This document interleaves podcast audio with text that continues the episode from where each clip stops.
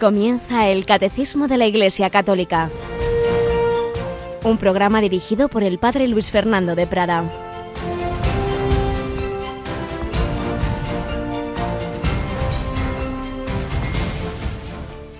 Hasta vuestros padres y parientes y hermanos y amigos os entregarán, y matarán a algunos de vosotros, y todos os odiarán, a causa de mi nombre. Pero ni un cabello de vuestra cabeza perecerá con vuestra perseverancia salvaréis vuestras almas. Alabados sean Jesús, María y José, muy buenos días en este miércoles 23 de noviembre de 2022. Nunca más existirá este día más que hoy. Hoy se nos da este talento, este regalo para aprovecharlo, pero la verdad es que el Evangelio de hoy pues nos deja un poquito ahí, ahí, casi con miedo. Pues vamos a ver, comenta el padre José Fernando rey, siempre con su estilo tan profundo, que de un rey poderoso que arenga a sus, huestes podría esperarse un discurso de victoria. Somos más fuertes que el enemigo, no tengáis miedo, vamos a vencer. Pero el rey de reyes, el todopoderoso, cuya fuerza es superior a la de todos los ejércitos del mundo, arenga así a sus soldados, os echarán manos, perseguirán, os matarán, ante semejante arenga, dice padre José Fernando, lo que le pide el cuerpo al soldado, al soldado es salir corriendo. Pero qué misteriosa estrategia la de este rey. En lugar de evitar la derrota, se abraza ella en una cruz y besándola la convierte en victoria al resucitar de entre los muertos. Preguntad a los mártires, ellos os lo contarán, saben lo que es vencer en el tormento y conquistar con sus dolores las almas de sus enemigos. Sí, somos ovejas entre lobos, pero cuando los lobos nos comen, nosotros los conquistamos a ellos. Pues ciertamente es una estrategia la del Señor paradójica, desconcertante, que no evita el dolor, la cruz, la muerte, sino que a través de ella vence. Claro que sí, la victoria está asegurada. Ni un cabello de vuestra cabeza perecerá, sin estar eso en la providencia de Dios. Si Dios quiere salvarte de eso, te salvará. Y si no es porque será camino de victoria, como el propio Jesús, claro que ha triunfado, Rey de Reyes, Señor de Señores, pero a través de la cruz. Y ese es el camino, pero siempre con confianza. Nos dice también Jesús que no tengamos miedo, que no preparemos la defensa, que el Espíritu Santo nos iluminará. Y si es para esos momentos difíciles, también para el día a día. El Espíritu Santo siempre quiere estar ahí para guiar nuestro día. Y es lo que le pedimos en este día de hoy, que lo aprovechemos, no eh, esperamos que nadie intente matarnos hoy. Sí, a hermanos nuestros en distintos lugares del mundo, donde hay persecución sangrienta, pero también esa otra persecución, ese ir contracorriente en nuestro mundo apóstata, pues a veces se hace difícil, ¿verdad? Pues invoquemos al Espíritu Santo, a la Virgen María y pongamos nuestra confianza en el corazón de Jesús, y también lo hacemos hoy, como ayer recordábamos, a través de María en, estas fiestas tan grandes que se aproximan, ante todo a la Inmaculada, pero ya también este domingo María, la, la Virgen que se manifestó en la medalla milagrosa. Tenemos hoy a Rocío. Buenos días, Rocío. Muy buenos días. Este domingo 27 de noviembre en liturgia no se podrá celebrar, pero popularmente en nuestra devoción sí nos estamos encomendando a la Virgen, ¿verdad? Claro, tenemos ese momento de oración después del rezo de la hora intermedia, en torno a las doce y cuarto, eh, pues para rezar esa novena de, a la Virgen Milagrosa, porque bueno, el domingo tenemos ese primer domingo de Adviento, pero no nos olvidamos de María.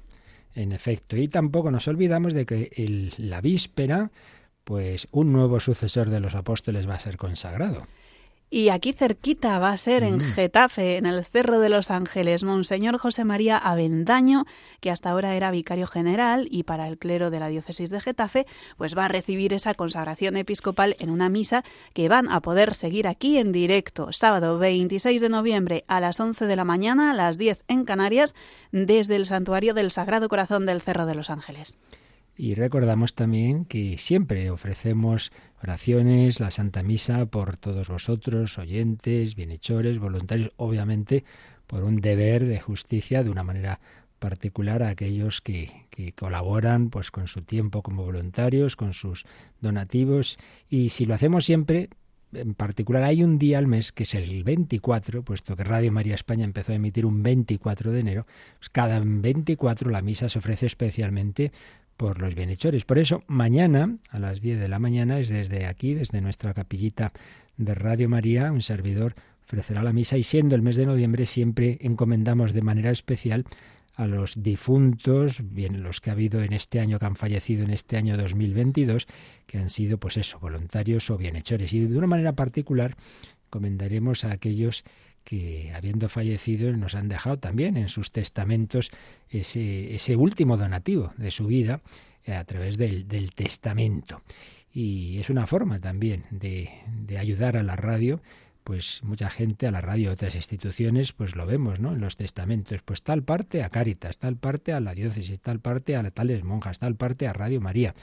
Pues son formas de que gente buena, que durante su vida ha hecho el bien, pues también quiere hacerlo eh, después. Lo bueno es hacerlo, no esperar a después, evidentemente, porque eh, tiene que ser una continuidad, pero en cualquier caso, mañana ofreceremos la misa por esas personas que nos han dejado ese último regalo a las 10 de la mañana, pero bueno, a todos obviamente os encomendamos. Pues vamos adelante porque ya estamos terminando este segundo sacramento. Pronto entraremos en el rey de los sacramentos, la Eucaristía, el más increíble y maravilloso regalo, pero hoy tendremos este, este repaso, este resumen que el propio catecismo nos ofrece de lo que nos ha enseñado sobre la confirmación. Y también acabamos ya el librito este que nos ha dado así una visión de conjunto de los sacramentos al hilo de la palabra del buen samaritano, también su último su último capitulito es un resumen de los diversos sacramentos. Pues vamos con todo esto, adelante en este día que pedimos al Señor que nos ilumine, que nos dé su fuerza, su gracia, su misericordia.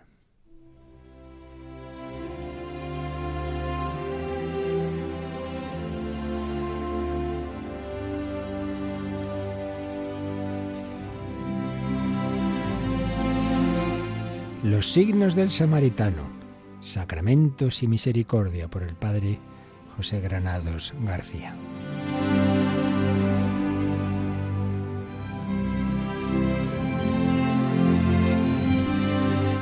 Jesé, que es el nombre que el autor de este librito daba a ese supuesto hombre herido, vamos, supuesto, quiero decir que era una parábola, no una historia real, pero que le ha servido para contarnos muchas cosas muy bellas.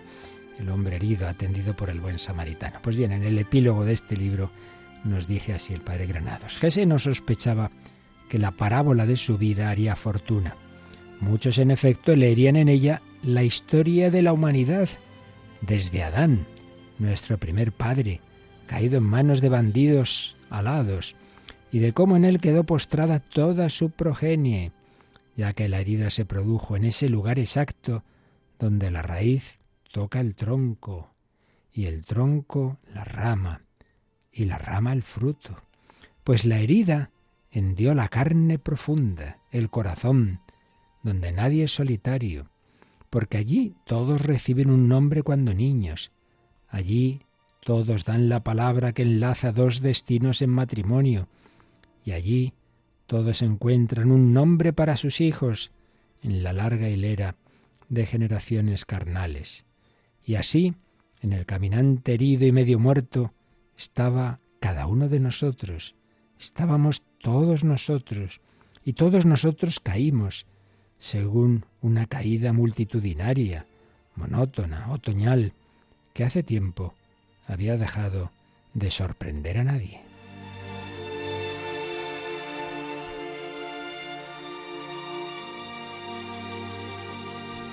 Pues sí, todos estamos, todos somos concebidos, salvo la Santísima Virgen, en esa herida, en esa caída, tocados en las raíces, en el tronco, en las ramas, eso nos afecta a todos. ¿No tendría esto solución? Sí, llegó el buen samaritano, llegó el verbo hecho carne. Y sigue diciendo el padre Granados, el samaritano era Jesús, que había asumido la llaga supurante y los miembros entumecidos y, y había secretado allí savia nueva, regeneradora de vida desde la raíz, hacia el tronco y las ramas y el fruto, en el árbol de Jesé. Ahora podemos entender por qué lo llamó Jesé. Recordemos que era el padre de David. Es la familia, es la línea de la descendencia de David donde va a nacer Jesús. Y su unción de aceite y su vino eran los siete sacramentos con los que la carne de Jesús acompañaría la historia de la carne de Adán y su progenie, se anudaba ella, sellaba la herida, reconstituía la piel, soldaba los huesos, ungía de vigor el músculo.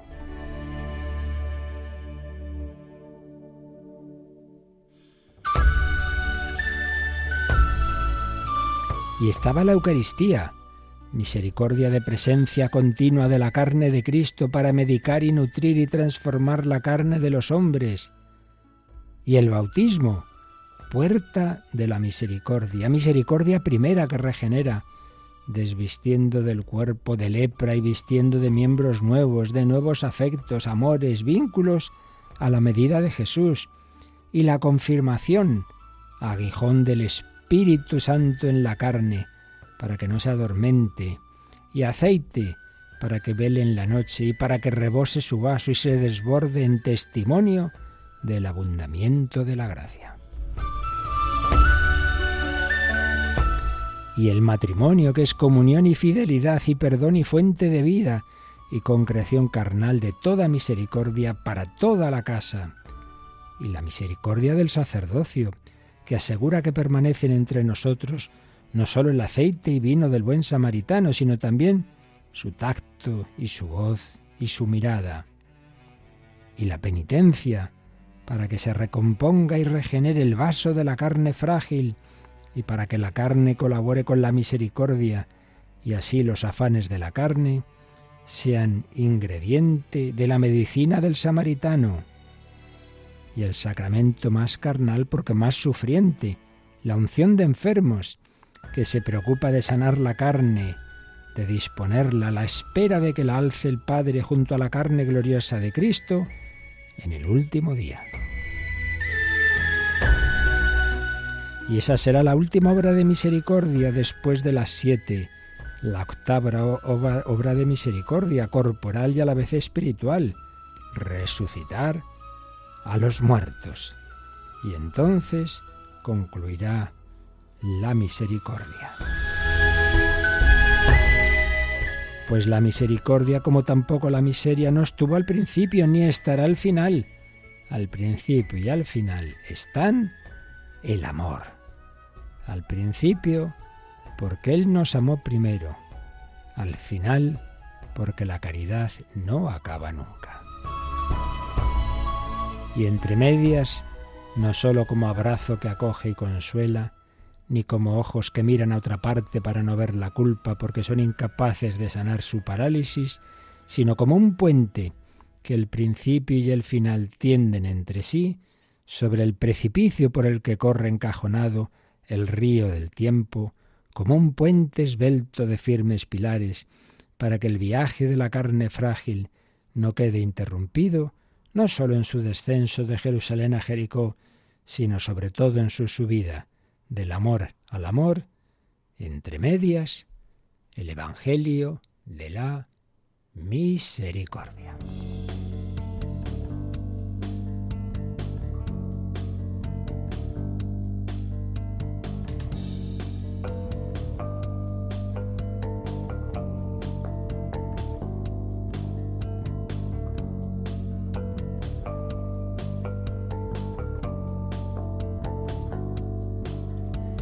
Bueno, pues un bello final de este librito sobre los signos de la misericordia, que son ante todo esos siete sacramentos, una visión de conjunto de ellos desde este comentario a la parábola del buen samaritano, pero nosotros ahora el que tenemos que resumir es el segundo sacramento, sacramento de la confirmación. Recordamos que estamos exponiendo lo que nos enseña el Catecismo de la Iglesia Católica en su segunda parte. La primera, la más larga, la más fundamental es lo que creemos, las verdades de la fe, el credo. Todo eso lo fuimos viendo durante años. La segunda parte en la que estamos, la liturgia, tiene una primera sección de qué es la liturgia y sus fundamentos, esa ya la terminamos, ya sabéis que está recopilada en DVDs o en pendrives, y estamos ya en la segunda sección de esta segunda parte, que es cada uno de los siete sacramentos. Vimos el bautismo y estamos terminando ya con los números de resumen, la confirmación. Ya sabéis que tenemos la costumbre, al leer estos números de resumen, de ver también cómo esto mismo los pone ese catecismo para jóvenes, el Yucat, que Benedicto XVI regaló a los jóvenes en la Jornada Mundial de la Juventud que se celebró precisamente aquí al lado, en Cuatro Vientos, en Madrid. Todo ello pues siempre sirve para que se nos queden más las ideas, conozcamos más en este caso este sacramento. Y los números que dedica el catecismo a este resumen son desde el 1315 al 1321. Y el primero de ellos, el 1315, es simplemente una cita con la que ya empezábamos el comentario a este sacramento, una de las citas más importantes del Nuevo Testamento, en concreto de los Hechos de los Apóstoles, capítulo 8, del 14 al 17, donde vemos lo que hoy llamamos sacramento de la confirmación, pues es lo que describe este texto que nos lee ahora Rocío en este 1315. Al enterarse los apóstoles que estaban en Jerusalén de que Samaría había aceptado la palabra de Dios, les enviaron a Pedro y a Juan. Estos bajaron y oraron por ellos para que recibieran el Espíritu Santo, pues todavía no habían descendido sobre ninguno de ellos. Únicamente habían sido bautizados en el nombre del Señor Jesús. Entonces les imponían las manos y recibían el Espíritu Santo. Pues aquí veis, ¿no? Cómo pues aparecen estos todos estos detalles que envían el grupo de los apóstoles a una comunidad de cristianos que se acaban de convertir al cristianismo, unos hombres, dice en Samaria. Entonces envían ni más ni menos que a Pedro y a Juan, dice, id vosotros para allá. Entonces van allí, y dice que oran sobre esos que ya habían sido bautizados, ya habían sido bautizados, pero oraron sobre ellos para que recibieran el Espíritu Santo, les impusieron las manos y recibían el Espíritu Santo. Pues es ese complemento del bautismo, digámoslo así, que llamamos la confirmación. Dios confirma, no es que es el hombre el que confirma en sí mismo, no, no, yo quiero, yo quiero, no es eso. Evidentemente el hombre tiene que dar su sí, pero es Dios el que confirma esa obra que ya había empezado en el bautismo. No es que ya lo hemos explicado, ¿no? Esto es un resumen nada más de lo que ya explicamos con calma, no es que no hubieran recibido ya una primera comunicación del Espíritu Santo, porque la Santísima Trinidad actúa siempre unida. Entonces, al ser bautizados en el nombre del Padre y del Hijo y del Espíritu Santo, aunque aquí dice, habían sido bautizados en el nombre del Señor Jesús, implica el Señor Jesús, Hijo del Padre, y, y en comunión con el Espíritu Santo. Siempre es el bautismo de la Trinidad, pero eso no quita que no pueda haber después una mayor comunicación del Espíritu Santo, igual que los apóstoles reciben esa plenitud mayor del Espíritu Santo en Pentecostés. Pues a estos cristianos que ya habían recibido esa primera incorporación a Cristo y al unirse a Cristo también su espíritu, pero ahora en este otro gesto, en esa imposición de las manos, reciben el Espíritu Santo. Un texto fundamental, Hechos 8, 14 a 17. Bueno, pues vamos a ver qué nos dice el Yucat, el Catecismo Juvenil, sobre esta pregunta que hace el Yucat. Empieza siempre con una pregunta. En este caso vamos a ver lo que lo pregunta el 204. Dice, ¿qué dice la Sagrada Escritura? Acerca del sacramento de la confirmación. Claro, recordemos que el primer apartado que vimos en el catecismo fue pues una visión de conjunto de los preparativos de, de, este sacramento en el Antiguo Testamento y luego ya en Jesús y en los apóstoles. Pues la primera respuesta, ese primer párrafo en negrita, que es lo más esencial, que nos dice Rocío. Ya en el Antiguo Testamento, el pueblo de Dios esperaba que el Espíritu Santo se derramaría sobre el Mesías. Jesús llevó una vida en un espíritu especial de amor y en total unión con su Padre del cielo. Este espíritu de Jesús era el Espíritu Santo que anhelaba el pueblo de Israel.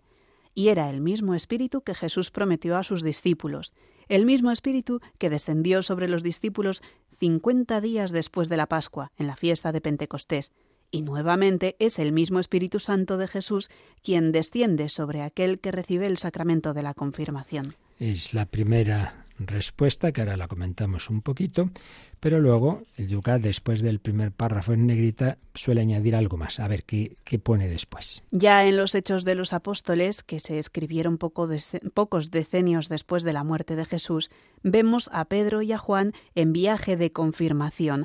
Ambos imponen las manos a nuevos cristianos que antes solo estaban bautizados en el nombre del Señor Jesús para que, con su, para que su corazón se llene del Espíritu Santo.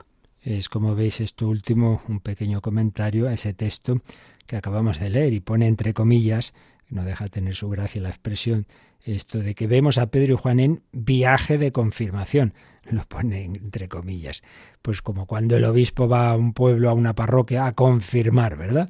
Pues aquí van ni más ni menos que, que San Pedro, la cabeza del Colegio Apostólico, y San Juan. Pedro y Juan en viaje de confirmación. Pero el primer párrafo nos ha hecho un resumen de lo que vimos sobre las prefiguraciones, porque no hay que olvidar que de toda la historia de la salvación, la revelación que Dios ha ido haciendo progresivamente, pues es tiene un punto central, que es claro, cuando ya no solo Dios inspira palabras, sino que la palabra se hace carne. El punto central es la encarnación.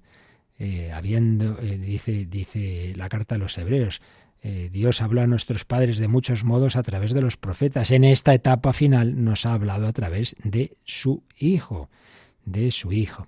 Y la carta de San Pablo a los Gálatas nos habla de la plenitud de los tiempos. Cuando llegó la plenitud de los tiempos, Dios envió de junto a sí a su Hijo, nacido de mujer, nacido bajo la ley, para darnos el ser hijos por. Ese es el punto central, pero ese punto central está preparado a lo largo de los siglos. Dios hace las cosas con calma, a su ritmo que no es el nuestro, que tantas veces nos ponemos nerviosos. Dios tiene la medida del, del, tiempo. Y ha ido preparando durante siglos, pues es que era demasiado fuerte eso para que fuera así como así. No, no, había que prepararlo y anunciarlo. Por eso todo el Antiguo Testamento está lleno de anuncios, bien de palabras, o bien de gestos, o de instituciones, y de, y de elementos materiales, por ejemplo, el templo. El templo, el centro de la vida religiosa de, Israel, el templo, como sabemos, era un anuncio del cuerpo de Cristo. Por eso él dirá, destruid este templo y en tres días lo edificaré. Pues bien, siempre en cualquier tema teológico, cuando se estudia, se empieza por mirar pues cómo eso estaba anunciado, preparado, prefigurado en, en, la historia anterior a Jesús, en el Antiguo Testamento. Y en este tema, de lo que es el sacramento por excelencia del Espíritu Santo, todos los sacramentos comunican al Espíritu Santo, pero este por excelencia es el que está más ligado al Espíritu Santo, entonces aquí en la prefiguración vemos los anuncios que se habían hecho de que el Espíritu Santo iba a tener pues una especial acción en el pueblo y en particular en un personaje que precisamente se llama en hebreo Mesías, pero Mesías significa ungido, ungido, la unción. Entonces esto nos remite a las unciones que se hacían en el Antiguo Testamento. Todo esto, repito, lo vimos con calma, estamos resumiendo. ¿Y a quién se ungía? Ante todo a reyes y sacerdotes, también a veces a los profetas. Una unción con unos aceites, consideraba pues eso como un, un material especialmente bendecido por Dios. Pero esas unciones materiales anticipaban la unción o simbolizaban la unción que, Dios haría directa, de una manera espiritual en las almas y corazones. También hay textos preciosos en el profeta Ezequiel, el profeta Jeremías, os daré un corazón nuevo, arrancaré el corazón de piedra, os daré un corazón de carne, os derramaré mi espíritu, viviréis. Esa profecía de Ezequiel 37 de, de esos huesos secos que, que se invoca el Espíritu, el Espíritu viene sobre ellos, reviven, en fin, un montón de profecías preciosas sobre esa efusión del Espíritu Santo y en particular sobre el Mesías, el Mesías, el ungido. Ungido, Mesías traducido a griego, significa Cristo. Entonces ya el siguiente paso es ver la relación entre Jesús y el Espíritu Santo. Entonces el yugal lo dice, pues con palabras así como más juveniles, Jesús llevó una vida en un espíritu especial de amor y en total unión con su Padre del cielo. Y ese espíritu era el Espíritu Santo. Ese Espíritu Santo que anhelaba el pueblo de Israel y ese espíritu que Jesús prometió a sus discípulos. Recordemos como en la última cena Jesús les dice, bueno, yo he estado con vosotros, yo os he hablado, pero no podéis eh, recibir todo ahora, todavía estáis, estáis en, en primaria, todavía no podéis. Pero no os preocupéis, que recibiréis el Espíritu Santo que os enseñará y recordará lo que yo os he dicho y todavía no os habéis enterado. Por eso San Juan, como es el último que escribe, el último Evangelio, pues con, de vez en cuando dice, los apóstoles, los discípulos no entendieron esto, después de resucitar entendieron a qué se refería Jesús. Pues sí, Jesús promete el Espíritu Santo. Cuando ya ha resucitado le dice, bueno, quedaos aquí en esperar, esperar el, don que, que, que el Padre quiere haceros, esperad hasta que seáis revestidos de la fuerza del Espíritu Santo. Pues sí, eso ocurre en Pentecostés. Pentecostés era ya una fiesta judía. Y en esa fiesta se conmemoraba la entrega de la ley. En el Sinaí, recordemos, entre fuego, truenos, rayos, pues era de nuevo un anticipo del nuevo Sinaí, de la nueva ley, la ley del amor. ¿Qué, ¿Qué, tengo que hacer yo? Lo que me diga el Espíritu Santo que evidentemente incluye los mandamientos que se habían dado en el Sinaí, pero los supera, porque no simplemente es no matarás, sino hacer todo el bien posible, movido por el espíritu de amor. Entonces, el, la nueva ley, el nuevo Pentecostés, se produce en ese cenáculo y ese fuego, esos, esos vientos, aquellos terremotos, todo aquello que había vivido el pueblo de Israel, ahora son esos signos de las lenguas de fuego, del vendaval, del ruido, pues de otra manera más, mucho menos llamativa, digamos, pero pero aún así signos fuertes que oyó la gente que estaba allí en Jerusalén y que ven salir a los apóstoles los antes muertos de miedo y escondidos, ale, predicando con toda fuerza, con toda fortaleza, porque había descendido sobre ellos y les había incendiado el corazón, como pedimos en el ofrecimiento de obras. Ven Espíritu Santo, inflama nuestros corazones, inflámalos en las ansias redentoras del corazón de Cristo. Pues qué maravilla. Y esto que ocurrió entonces, esto que fue prefigurado en el Antiguo Testamento y que tiene este punto central en Pentecostés, es lo que se nos hace personal en cada confirmación. Nuestro Pentecostés particular. Bien, pues esto es lo que nos dice el Yucat y que más o menos corresponde a lo que hemos leído en el 1315 con este texto tan bonito de los Hechos de los Apóstoles. Pero vamos ya al siguiente número que, que ya pues va a detalles más eh, concretos y en, en, particular nos resume lo que vimos de los efectos de la confirmación. Todo sacramento, lo más importante es qué es lo que produce. Eh, en el fondo del alma, qué es lo que hace. Pues vamos a ver cómo lo resume el número 1316. La confirmación perfecciona la gracia bautismal. Es el sacramento que da el Espíritu Santo para enraizarnos más profundamente en la filiación divina, incorporarnos más firmemente a Cristo, hacer más sólido nuestro vínculo con la Iglesia, asociarnos todavía más a su misión y ayudarnos a dar testimonio de la fe cristiana por la palabra acompañada de las obras. Bueno, pues un estupendo resumen de lo que vimos en varios números sobre los efectos de este sacramento. Lo primero que nos dice es que la confirmación perfecciona la gracia bautismal. Por eso creo yo que después de todas estas catequesis se nos habrá quedado claro que son dos sacramentos muy unidos, muy unidos. Por eso es una pena que haya personas bautizadas y que no rematen con la confirmación. Perfecciona la gracia bautismal. Lo que se empezó pues se consuma. Por eso no tampoco tiene que extrañarnos que se puedan dar en la misma celebración bautismo y confirmación, incluso Eucaristía. Así lo hacen nuestros hermanos del mundo oriental y así se hace, lo hacemos también nosotros cuando es una persona ya adulta la que se convierte.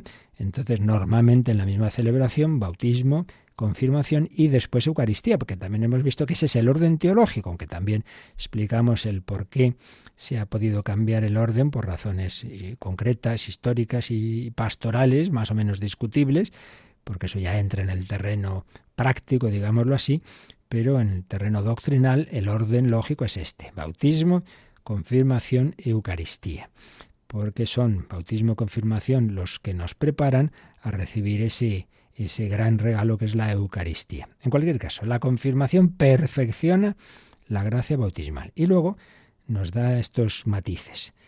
¿Qué es el sacramento que da el Espíritu Santo para enraizarnos más profundamente en la filiación divina. ¿Qué ha hecho el bautismo con nosotros? Pues nos ha hecho hijos de Dios. Porque recordemos, solemos ser bastante imprecisos. Un sentido amplio de la palabra hijos de Dios es, bueno, pues que Dios nos quiere a todos, que nos ha creado a todos. Bueno, claro, en ese sentido, pues no hace falta el sacramento. En ese sentido, pues Dios nos ve a todos como hijos. Sí, sí, pero en sentido estricto, no es que Dios nos quiere y que nos ha creado. En sentido estricto es que hemos recibido su propia naturaleza. Ejemplo básico que he puesto más de una vez, no se dice de un carpintero que es padre de la mesa, es padre de sus hijos, porque a sus hijos les ha dado su propia naturaleza. En unión con su mujer les transmite la naturaleza humana, a la mesa no, a la mesa no la hace de naturaleza humana. Pues bien, Dios nuestro Padre, que si crea, es porque ama a todas las criaturas, pero hijos, hijos, hijos son aquellos que reciben la participación de su naturaleza. Y el camino ordinario, luego están los extraordinarios, pero el camino ordinario de recibir la participación de la naturaleza divina y de ser hechos hijos en el Hijo es el bautismo.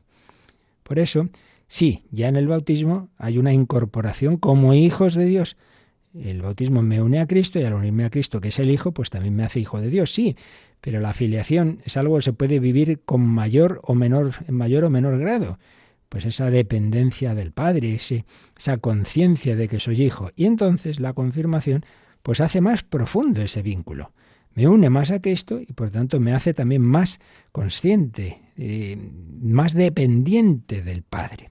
Por tanto, primer efecto, nos enraiza de una manera más profunda en la afiliación divina. Me hace más hijo, más miembro de la familia. Segundo, que realmente pues podía ser el primero, me incorpora más firmemente a Cristo. Sí, casi tendríamos que decir el primer efecto, pero bueno, da igual. Incorporarme más firmemente a Cristo. y al, al, unirme a Cristo, que es el Hijo con mayúsculas, pues me hace más Hijo en el Hijo. Tercero, dado que Cristo tiene un cuerpo místico que es la Iglesia, entonces a la vez la confirmación, el bautismo me había hecho miembro de la Iglesia. Pues de nuevo, la confirmación, que repetimos, lo que hace es perfeccionar lo que ya hizo el bautismo, me hace más hijo, me hace más unido a Cristo, me hace más también, más sólido mi vínculo con la Iglesia, con la Iglesia. Y este quizá es el aspecto también como más propio de este sacramento, ¿no? Porque el bautismo ya nos ha hecho hijos de Dios, pero es verdad que la confirmación no solo me hace miembro de la Iglesia, sino miembro activo, activo. Por eso sigue diciendo más sólido nuestro vínculo con la Iglesia y también nos asocia más a su misión, a la misión de la Iglesia. Y me ayuda, nos ayuda a dar testimonio de la fe cristiana por la palabra acompañada de las obras. Ya lo hemos dicho varias veces, una cosa es ser miembro de una asociación y otra cosa es un miembro activo que la difunde. Pues bien, la confirmación acentúa esto último. No solo soy, que ya lo era desde el bautismo, miembro de la Iglesia, sino, hombre, que tengo que dar testimonio, tengo que ser apóstol, apóstol, tengo que hablar a los demás de los regalos que recibimos en la Iglesia, de la maravilla del perdón de los pecados, de la Eucaristía, etcétera, etcétera. Por tanto, me da esa fortaleza para ser testigo. Mártir, mártir significa testigo. Puede ser testigo de sangre, como los mártires por excelencia, o en general, con tu vida, con tu palabra, con, con el hecho de que de que vayas por encima de que te, se rían de ti o lo que sea. Te ayuda el Espíritu Santo. El Espíritu Santo os dará palabras, os dará fortaleza con la que responder. Así pues, nos asocia más a esa misión. No lo olvidemos. No estamos en este mundo solo para ser buenecitos, para vivir y morir bien. No, estamos para cumplir una misión para dejar el mundo mejor de cómo lo encontramos. Por eso algo no se hará en el mundo si tú no lo haces. Porque tú tienes un lugar en la iglesia. Hay una piedrecita de este edificio que es tuya. Si tú la quitas, mm, eso va a hacer daño a los demás. Se puede acabar hundiendo el edificio. Del todo nunca, Jesús lo ha prometido. Pero evidentemente habrá quien pague las consecuencias, porque todos dependemos de todos. Esto es así. Dios ha querido correr ese riesgo de, de, encomendarnos unos a otros. Si los padres no hacen bien su misión, obviamente eso hará daño a los hijos. Si el sacerdote, el párroco no hace su misión, obviamente eso hará daño a su parroquia. Y así todo. Por eso es tan importante que pidamos la gracia del Señor para cumplir la misión que el Señor nos ha encomendado. Bueno, pues vamos a invocar ese Espíritu Santo, vamos a quedarnos así un poquito en oración. Con, con esta invocación al Espíritu Santo hemos oído de todas estas catequesis, muchas de las, eh, de las composiciones musicales en torno a la oración al Espíritu Santo, pues vamos con otra que nos ayude a invocar ese Espíritu que todos necesitamos.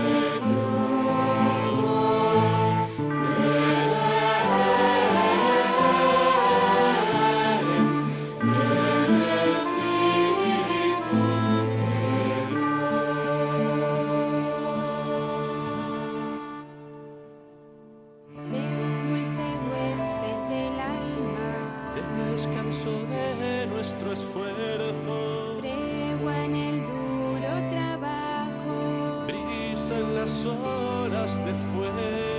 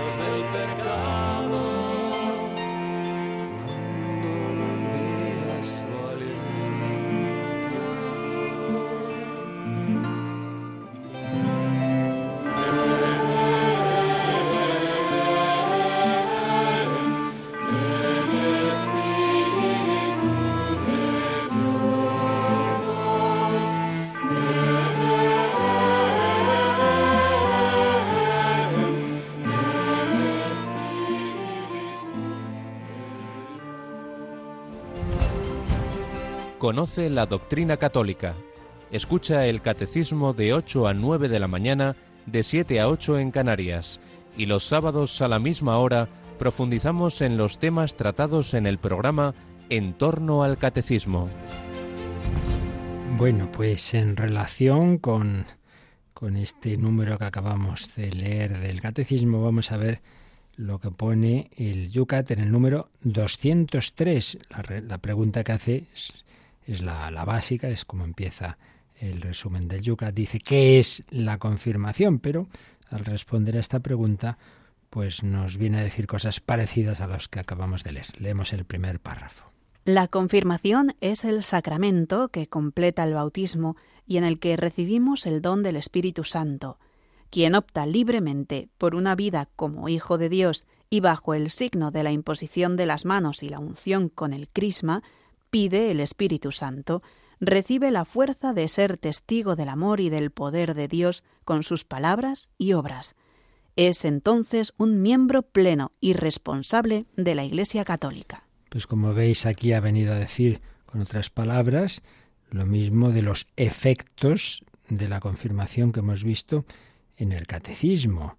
Vida de hijo de Dios, fuerza que nos da el Espíritu Santo para ser testigos del amor y del poder de Dios con las palabras y obras y miembro pleno, pleno y responsable de la Iglesia Católica. Y la primera frase pues también equivale a la que nos decía el catecismo de que la confirmación perfecciona la gracia del bautismo. Aquí dice que es el sacramento que completa el bautismo y en el que recibimos el don del Espíritu Santo. Y luego el siguiente párrafo ya más coloquial, pues pone un, ejemplo, como una comparación así de estilo más juvenil, que, que, eso es el yucat, ¿no? Pues explicar las cosas con un lenguaje más popular, a ver qué nos dice. Cuando un entrenador manda salir al campo a un futbolista, le pone la mano en el hombro y le da sus últimas instrucciones. Así se puede entender también la confirmación. Entramos en el campo de la vida. Se nos imponen las manos. Por el Espíritu Santo sabemos lo que debemos hacer nos ha motivado profundamente. Su envío resuena en nuestros oídos. Sentimos su ayuda. No queremos decepcionar la confianza que ha puesto en nosotros y vamos a ganar el partido para él. Solo tenemos que querer y escucharle. Bueno, pues no está mal. La verdad es que es un ejemplo que yo nunca había pensado, nunca se me había ocurrido, pero está muy bien. Eh, si el, el obispo o su delegado pues impone la mano en, en, la cabeza y le unge con, con, le signa con la cruz, con el crisma, y luego esa, esa, esa caricia, digamos, ese, ese abrazo de paz, bueno, pues lo pone aquí como lo aplica este ejemplo, ¿no? El entrenador sería el, el que, en lugar del obispo, el entrenador, venga, al campo, al campo, le pone la mano en el hombro, le da las últimas instrucciones, esas instrucciones que que antes en la celebración de la confirmación, pues el obispo, el, sacerdote ha explicado en su homilía. Entonces, venga, que no estás solo, que, que, que tienes la fortaleza del Espíritu Santo. Ale, a jugar el partido, a ganarlo. Si tú te fías del Señor, tienes ya su gracia, tienes su fuerza. Y hemos comentado que ese, el, rito actual, la manera de, celebrarlo, pero como vimos en su momento, es, por un lado, una oración sobre todos los que se van a confirmar, una oración que hace el obispo o su delegado con las manos extendidas sobre todo el grupo, y luego ya lo esencial es que se acerca cada uno y, como digo, se impone la mano y a la vez con el dedo pulgar se signa, es decir, se hace la señal de la cruz con el santo crisma, con el santo crisma. Ya hemos visto también que ese crisma se consagra, lo consagra siempre el obispo en la misa crismal, que se celebra el jueves santo o uno de esos días cercanos de la Semana Santa. Y por eso aquí al margen de estos números, el, el, Yucat añade una serie de citas en la versión española, esas varían en las distintas ediciones. En la española tiene pues una serie de complementos muy interesantes y, en un, el que viene aquí al lado del 203 nos dice que es eso del crisma. Pues vamos también, Rocío, a leerlo del griego crisma, óleo de unción, y Cristos, el ungido. El crisma es un óleo hecho con una mezcla de aceite de oliva y resina balsámica. En la mañana del jueves santo, el obispo lo consagra para que sea empleado en el bautismo, la confirmación y la ordenación de sacerdotes y obispos, así como para la consagración de altares y campanas. El aceite es símbolo de alegría, fuerza y salud. Las personas ungidas con el crisma deben difundir el buen olor de Cristo. Bueno, pues como suele, pasar, cualquier cita, pues a veces añade algún matiz, y yo creo que aquí hay algún matiz que no habíamos dicho en la exposición del catecismo. Sí que habíamos visto que la palabra, en efecto, pues tiene la misma raíz que Cristo. Crisma, Cristo viene de ungidos. Entonces eres ungido, pues con este aceite con el que se unge. Nos ha dicho en cómo se hace, eh, de, qué compone el crisma. Dice que es un óleo con una mezcla de aceite de oliva, siempre es muy importante el aceite de oliva, y resina balsámica. Entonces esa mezcla se prepara para que en la misa crismal, que de ahí el nombre también, claro, misa crismal, en la que se consagra el crisma. Esa misa normalmente se celebra la mañana del jueves santo, así es en Roma, el Santo Padre pues la celebra solemos retransmitir nosotros, pero casi siempre en las diócesis se adelanta porque claro, como es una misa a la que intentamos ir todos los sacerdotes y está uno con todos los preparativos de los oficios de Jueves Santo, Viernes Santo, etcétera, pues normalmente se adelanta a algún día de la Semana Santa, lunes Santo, martes Santo, como muy tarde miércoles Santo, pero bueno, sigue siendo esa misa crismal. Entonces esa misa la preside el obispo e intentamos, como digo, concelebrar todos los sacerdotes, entre otras cosas, porque en ella se hace la renovación de las promesas sacerdotales. Si no habéis asistido nunca, que muchos seguro que no, pues os lo aconsejo, porque es una misa muy bella de todo el pueblo de Dios, el, obispo o los obispos, si hay obispos auxiliares u otros que a veces pues el nuncio suele concelebrar también, eh, los obispos, los sacerdotes, pues la inmensa mayoría de los sacerdotes de cada diócesis, la vida consagrada, religiosos, religiosas y los laicos, todos unidos en ese día pues porque allí se consagran todos esos elementos que van a usarse en los sacramentos de ese año. Porque luego, claro, ahí se consagra gran cantidad del crisma, que se usa, como nos ha dicho aquí el Yucat, para el bautismo, confirmación y orden sacerdotal, pero también se consagra el óleo de los enfermos y el óleo de los catecúmenos. Recordemos que en el bautismo hay mm, dos unciones, una con el óleo de los catecúmenos antes de derramar el agua, es su común exorcismo, pedir la fortaleza del Espíritu Santo frente a las asechanzas del enemigo, del demonio, y luego ya hay una unción con el crisma. En la cabeza del que ha sido ya bautizado se le unge con el crisma como un signo de su incorporación a Cristo sacerdote, profeta y rey, porque aquí todo va cuadrando. Hemos dicho que en el Antiguo Testamento se ungía, se ungía a los sacerdotes, a los reyes, a veces también a los profetas. Pues bien, Cristo es el sacerdote, profeta y rey anunciado por todos aquellos del Antiguo Testamento. Y el cristiano queda incorporado a Cristo sacerdote, profeta y rey. También lo hemos visto en días pasados como hay un sacerdocio común de los fieles, distinto al sacerdocio ministerial que tenemos los presbíteros, un sacerdocio común que todo cristiano recibe ya en un primer paso en el bautismo. Como sacerdote tú estás llamado a orar, a ofrecer tu vida, no solo por ti, sino a interceder por los demás y participar en los sacramentos, participar en el culto divino en tu grado, distinto al del presbítero, pero auténticamente es culto cristiano litúrgico sacerdotal, sacerdote profeta, llamado a hablar del Señor, a dar testimonio de la palabra de Dios, y rey, llamado a extender el reino de Cristo. Unción con el crisma en el bautismo.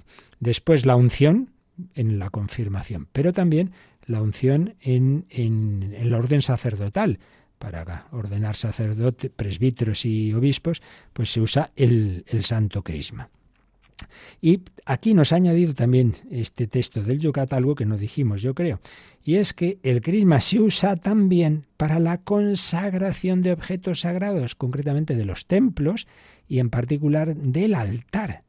Si alguno recuerda, los que este, entonces eh, teníamos ya edad para verlo, cuando San Juan Pablo II consagró la almudena, recuerdo la escena, pues cómo iba dan, rodeando el altar de la almudena y extendiendo con calma el crisma sobre ese altar. Es un, un signo, ¿no? Pues eso de consagración. Esto ya no es una mesa cualquiera para tomar aquí una merendola, no. Esto ya es un altar, ha quedado consagrado, dedicado a Dios y a las cosas divinas. Aquí es lo que se va a, a, participar y a repartir es ni más ni menos que el cuerpo y la sangre de Cristo. No es un pan y vino ordinario, sino que se va a consagrar. Bueno, pues se consagra ese altar con el crisma, con el crisma. Eh, y también dice las campanas. Las campanas siempre han sido un elemento importante en las iglesias cristianas. El signo, ¿no? Pues de, de un culto cristiano, la llamada al culto, las campanas. Las campanas. Y por eso, pues también se le ha dado esa importancia y se ha, hecho, pues tradicionalmente, algún tipo de oración y de consagración, de bendición de esas campanas. Y finalmente nos ha dicho este texto del Yucat también otra cosa muy bonita, que el, aceite es símbolo de alegría, fuerza y salud, y aquí está todo el tema del uso que se hacía en los pueblos antiguos de, los aceites, pues eso, la importancia de cara a la salud, o para ungir a los gladiadores antes de sus batallas, para sanar heridas. Eh, y también nos ha dicho otro detalle que creo que no dijimos, y es que las personas ungidas con el crisma deben difundir el buen olor de Cristo. Eso es una expresión, el buen olor de Cristo, de San Pablo en 2 Corintios 2.15. Entonces una persona lleva un perfume, huele bien. Bueno, pues el buen olor de Cristo es que ungido por el Espíritu Santo, oye, es que esta persona difunde el olor de santidad, es que da gusto, es que la ves la cara, es que esta persona es un santo, una santa, es que qué alegría tiene, qué, qué, qué, qué, qué amor cómo genera paz, confianza. Eh, veías la sonrisa de la Madre Teresa, de Juan Pablo II, personas que hemos conocido santos de la puerta de al lado. Qué gusto, es que te alegra el día ver ya esa cara. Pues eso, el buen olor de Cristo. Bueno, pues nos ha dado bastante juego el, el ver estos dos números del Catecismo 1315 y 1316 y estos dos más o menos correspondientes del Yucat 203 y 204 nos han dado bastantes ideas de resumen de lo que hemos visto y con algunos añadidos, como acabamos de comprobar. Siempre aprendemos todos algo nuevo y así debemos pues acudir siempre con el corazón abierto a la palabra de Dios y a la enseñanza de la Iglesia. Lo dejamos aquí y como siempre, últimos minutos de reflexión, de, de acoger todo esto en oración y también si alguno tiene alguna consulta, pues nos recuerdan cómo podéis hacérnoslas llegar. Participa en el programa con tus preguntas y dudas. Llama al 91005 9419. 91005 9419 Puedes escribir un mail a catecismo arroba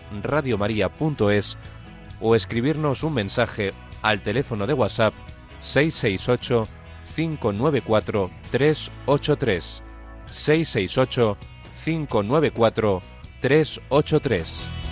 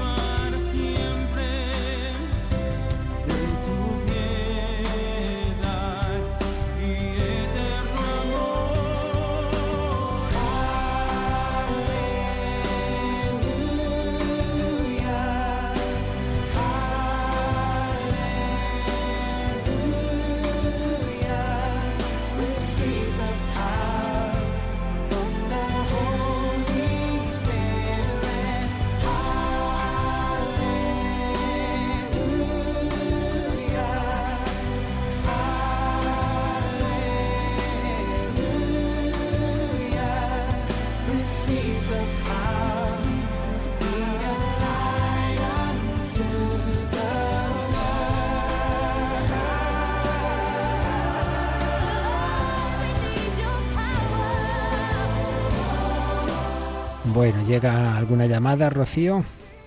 Sí, padre, tenemos... Espera, no te oigo. Ahora se me oye mejor, perdón. Eh, tenemos la llamada de Alfonso de Bilbao que dice eh, si se le puede aclarar la diferencia entre espíritu y alma. Bueno, esto nos llevaría muy lejos, porque alma, si lo usa la filosofía ya desde los griegos, en un sentido amplio, digamos como la forma, como la estructura de cualquier ser vivo. Entonces, en ese sentido amplio de la palabra, hay un alma vegetativa, hay un alma sensitiva, en ese sentido, ¿no? Como de, lo que da un sentido, un orden, una, estructura, un funcionamiento, pues, pues a, a una planta, a un animal. Ese sentido amplio. Pero el alma espiritual, esa es la que tenemos solamente los hombres.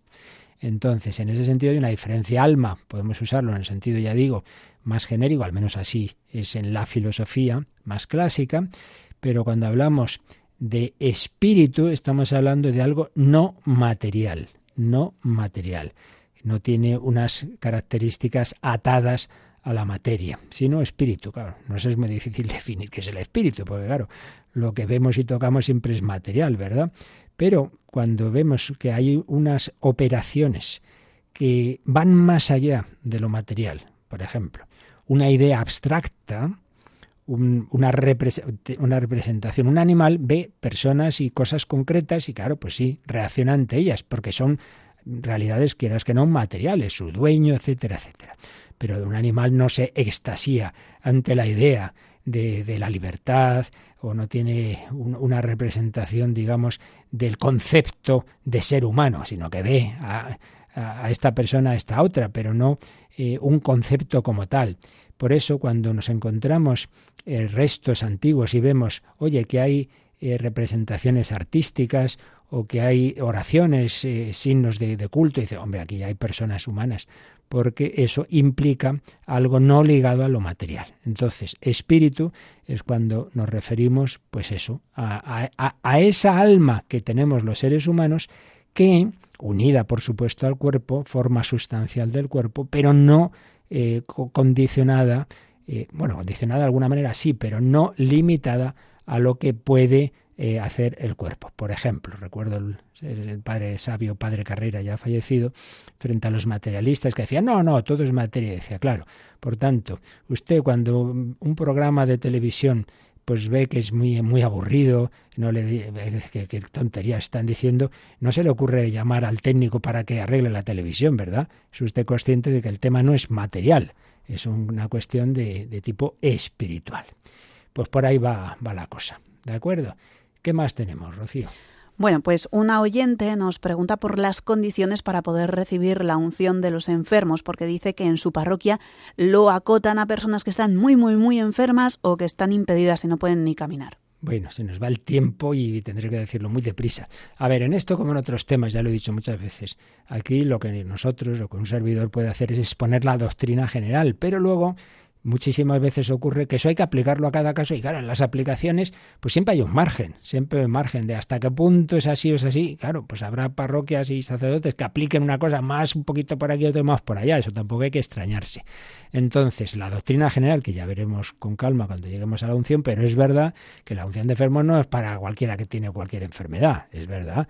Tiene que ser una enfermedad seria, una enfermedad grave, o que uno ya entra en la etapa de la ancianidad con con debilidad de fuerzas y, hombre, y para recibir fortaleza. Ese es el principio general. Y en esto, como en todo, pues siempre hay extremos. Hay quien dice, no, no, no, solamente si estás que te mueres. Hombre, pues no es verdad, no es verdad. Y por eso se cambió el nombre, dijo, no llamemos extrema unción, que parece que es que estar muriéndose. No, no, no es verdad, unción de enfermos. Ahora, el otro extremo, las personas que todos los años quieren la unción. Hombre, si usted está, ya la recibió una vez y, no está grave, pues esto no es coleccionar unciones. En fin, eso es lo que un poquito puedo, puedo decir.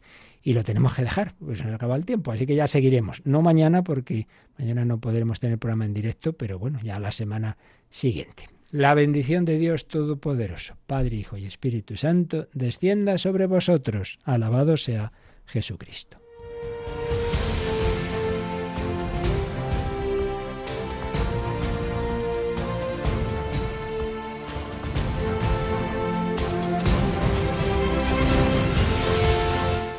Han escuchado en Radio María el Catecismo de la Iglesia Católica, un programa dirigido por el Padre Luis Fernando de Prada.